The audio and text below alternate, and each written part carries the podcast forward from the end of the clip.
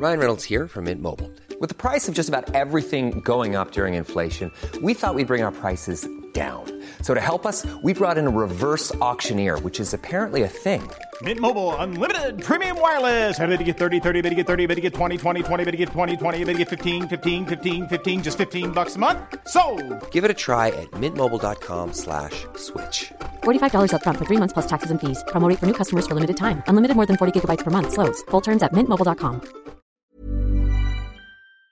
Bueno, pues quiero informarle que a María Elena Ríos, todos la conocemos, le quieren reducir las medidas cautelares de forma que la protección solo aplicaría en Oaxaca, pese a que desarrolla sus actividades en la Ciudad de México. Es decir, estaría la buena de Dios, para que usted me entienda. ¿Por qué le reducen esto? La he buscado a María Elena Ríos, la tengo en la línea telefónica y me da mucho gusto saludarla, María Elena Ríos. Gracias por tomar esta comunicación del Heraldo Radio. Bienvenida, buenas tardes.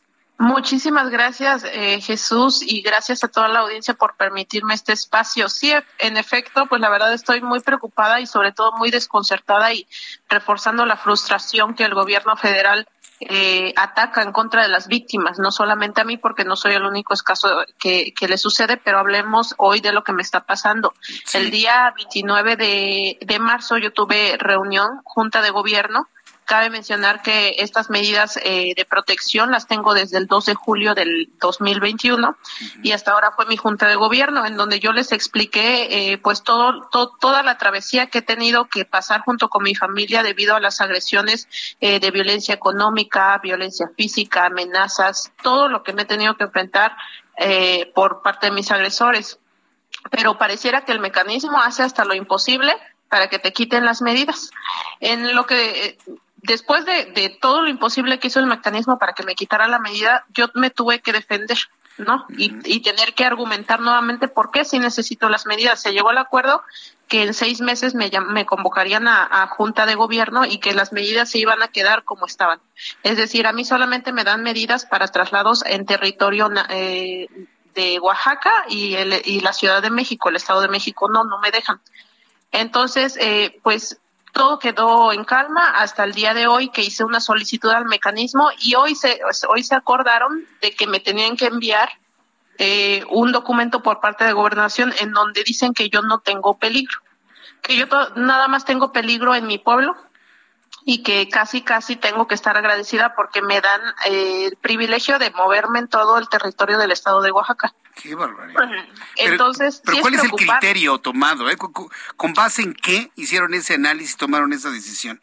Desconozco totalmente porque, como te comento, en la Junta de Gobierno no llegamos a ese acuerdo. Para mí es una sorpresa el día de hoy que me manden este documento y, y precisamente mm, sí hago actividades. Eh, eh, anteriormente, el 18 de, mm, de febrero, la Comisión Nacional de Derechos Humanos emitió una recomendación al gobernador Alejandro Moreno Hinojosa y al fiscal Arturo Peinber Calvo por toda la negligencia, la revictimización, la omisión, la obstaculización, la corrupción y la violencia institucional que, que incurren en contra mía y en contra de mi familia.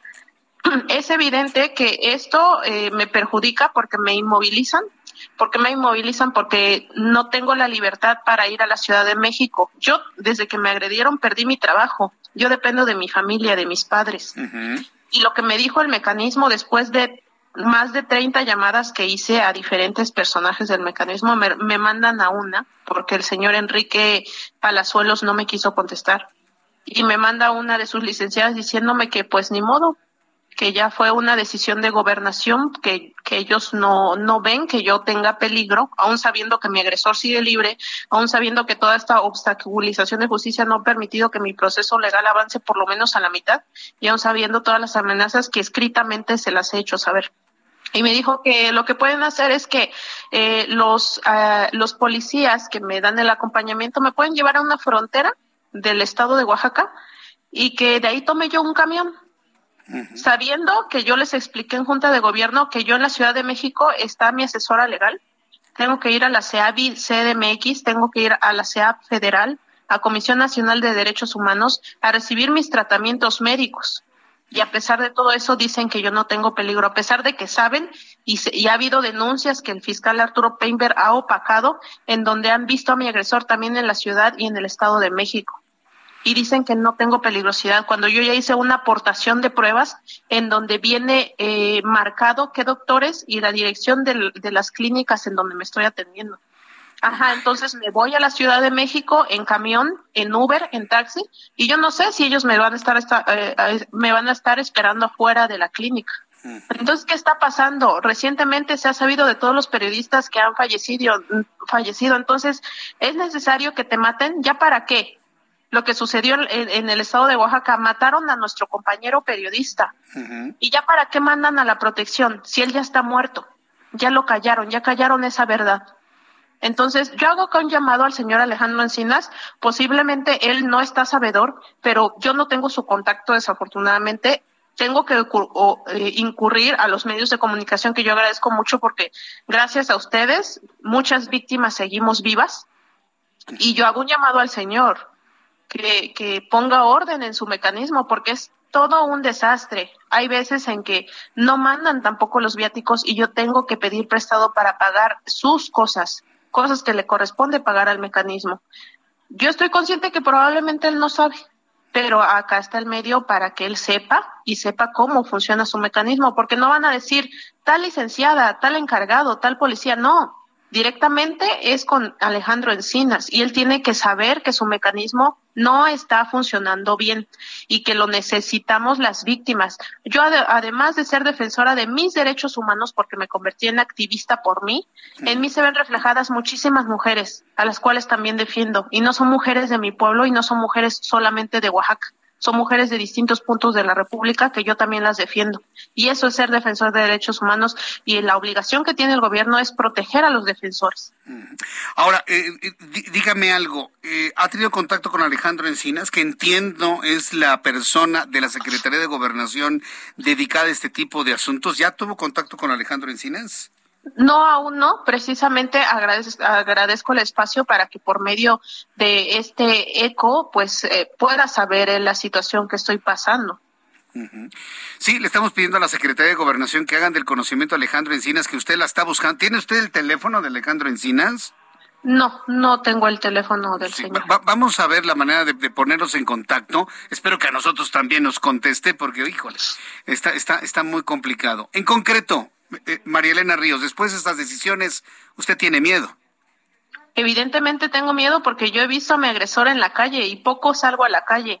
Y aún así le he hecho saber al fiscal y no quiere hacer ningún retén, no quiere accionar en nada porque es evidente que después de dos años, aunque les di el privilegio de la duda al gobierno, lo están protegiendo. Cuando la última vez, única y última vez que hablé con el señor gobernador Alejandro Morales Hinojosa, le dije que qué pasó con eso, porque yo había visto ya a mi agresor y su respuesta fue decirme, no te preocupes, Marilena, cuando tú lo veas, dime para que lo detenga, como si yo tuviera la obligación de estar espiando cuándo pasa y cuándo lo puedo ver o no. Es más, el 12 de junio del 2021 me vi en la necesidad de acudir eh, a, la al, al, mecanismo de atención de protección ciudadana en la Ciudad de México eh, pedí ayuda para que hicieran un cateo porque yo sabía dónde se estaba escondiendo el quinto feminicida. Y a las dos horas se fugó la información con el subsecretario, porque a las dos horas el asesor jurídico de, mi, de mis agresores, burlándose, dijo que nos van a hacer un cateo, ya veremos.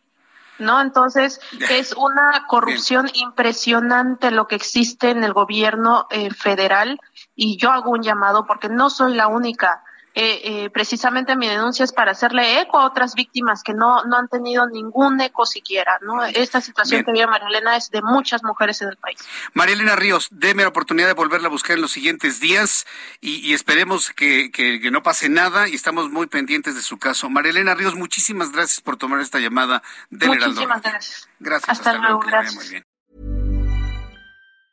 Normally, being a little extra might be a bit much, but not when it comes to healthcare. That's why United Healthcare's Health Protector Guard fixed indemnity insurance plans, underwritten by Golden Rule Insurance Company, supplement your primary plan so you manage out of pocket costs. Learn more at uh1.com.